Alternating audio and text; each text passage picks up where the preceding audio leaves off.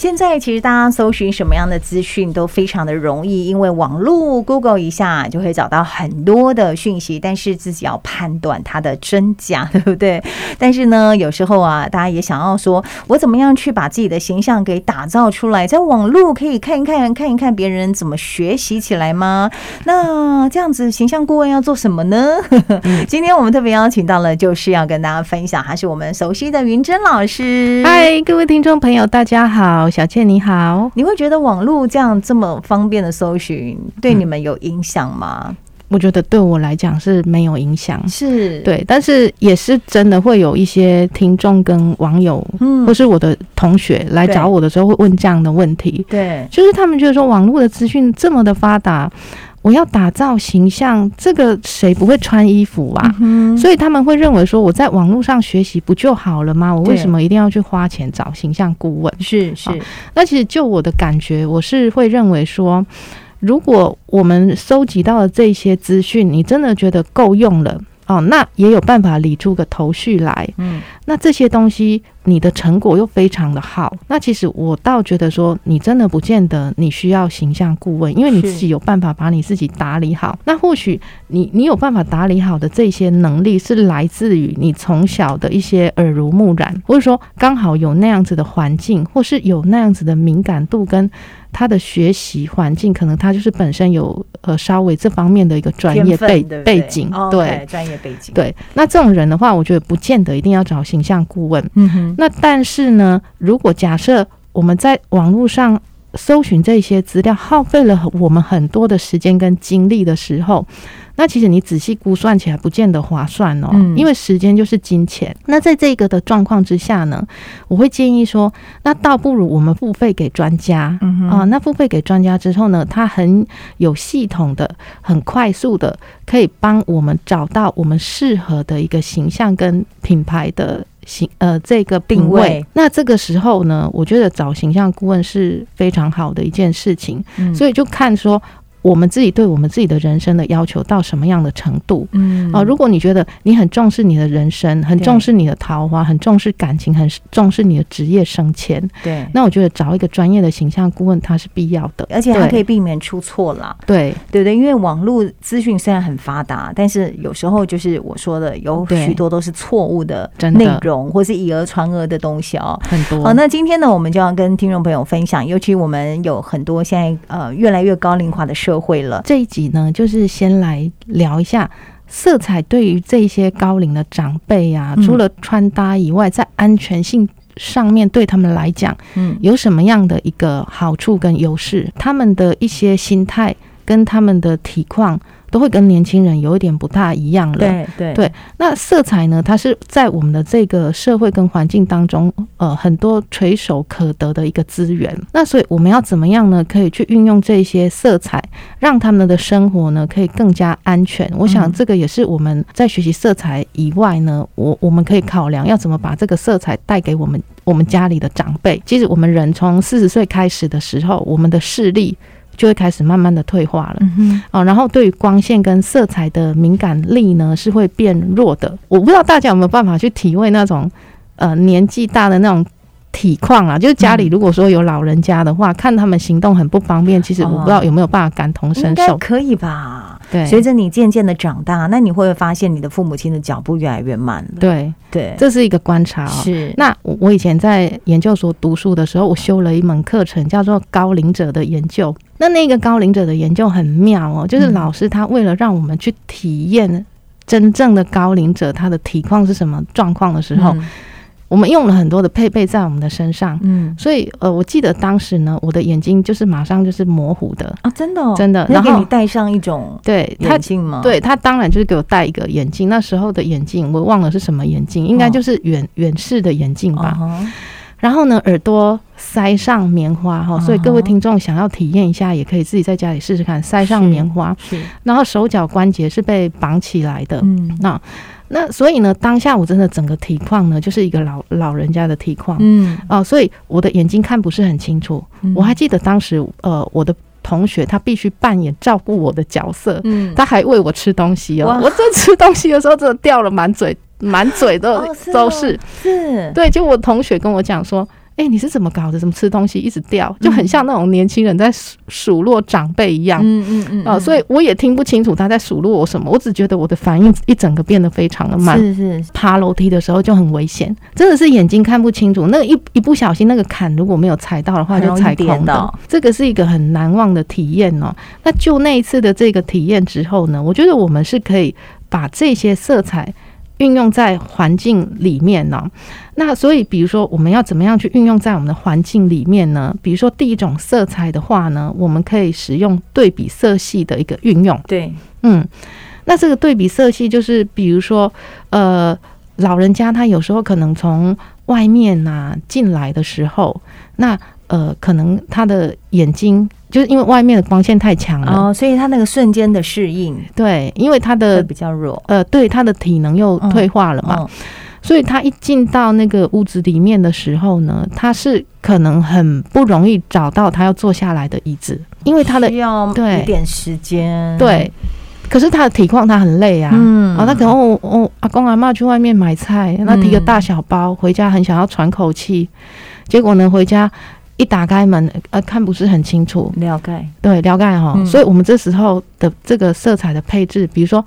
我们的这个装潢跟嗯我们的椅子，它可以呈现一个对比的配置，让他可以很快的对。找到目标，对不对对？比如说，哦假设我们的装潢是绿色系的，是那我们是不是可以有椅子是红色的？那他一回去之后，他就很快地啊，红色的椅子在那边，对我的天堂在那里。嗯哦，我懂那个意思。其实他们跟小朋友很像啊，因对为小朋友对色彩的敏感度比较高一对点。他们比较不同的，就是因为老人家的身体是比较慢的，嗯反应是比较慢的，那小孩子是横冲直撞的，对，所以他们要做的安全保护大方面是相同的，但是细节的部分我们还是会有一些的差别。对，哦，那如果说有人会说哈，那这样子的话，椅子全部都要换成红色，挺奇怪的，对不对？嗯嗯那其实我们也可以，比如说用抱枕，或是说我们盖沙发布哦。那这样子的话，也可以达到这样子的一个效果。第二个呢，就是我们可以运用一些鲜艳色的这个运用哦。是那比如说鲜艳色的话呢，就是像老人家啊，就是我们刚刚讲的爬楼梯很危险，是对不对？然后呢，或是说。玻璃擦的太干净也会哦，危他险。哎、会看不清楚。其实玻璃擦太干净，你我不们要年说轻人，对啊呀，年轻人都有去撞到过，你 你我有也经验吗有过 啊我也有过， 我也有过然啊，后在很外面很就尴尬， 尬，然后装作没事，哎，呃， 痛恨那谁把玻璃然擦后就那么一直干忍净，忍耐着那个疼痛感。对，然后还不能摸太久，。 对对，一个是老人家的话，真的，一头撞上去的时候，是哇，那个真的是很很恐怖啊！嗯所以这个时候，我们需要有一些鲜艳的颜色的标示。嗯哼，那比如说像楼梯的话，它楼梯啊，哦，有有它的它有个宽度，对不对啊，那它在那个外面的那个部分，嗯嗯，我们通常有时候会贴上一个比较鲜艳的色条。还有现在有用那个反光条，对，那为什么要做这些东西？哦就是要让他知道说它的危险到底在哪里，哦是是，是不要去踩空了。是那甚至那个鲜艳的色条，它上面呢还会做一些指滑，啊，这个很需要哎、对，嗯或者说玻璃呀、啊，嗯它上面呢可能有贴个什么呃有颜色的纸，或是做个对什么有鲜艳颜色的图案造型。嗯嗯，啊、那嗯这个时候就比较不会产生危险。是那那除了危险以外啊，你会不会发现他们经常也是找不到东西？呃，当然 啦、其实我们有时候也会的找人对呀、 文慧养是不是也做过蠢事？哎、他做过什么蠢事？你不知道吗我不知道哦他手机放冰箱啊，啊。然后找不到手机啊，后来才想到， 我有一个朋友，他是跟我说，他是把他的那个呃皮包嗯。啊皮包丢在跟菜丢在一起。哦，我对知然后道找不到皮包是是是，对，那我有遇过眼镜戴在脸上找不然到后找不到眼镜，眼镜有这很常有 啊。我上次跟同事们，大家有那个买那个口罩，然后我对自己一盒把它放在那个架子上面，嗯结果我找不到我的口罩 啊，因为因为我口罩刚刚不是还在这吗？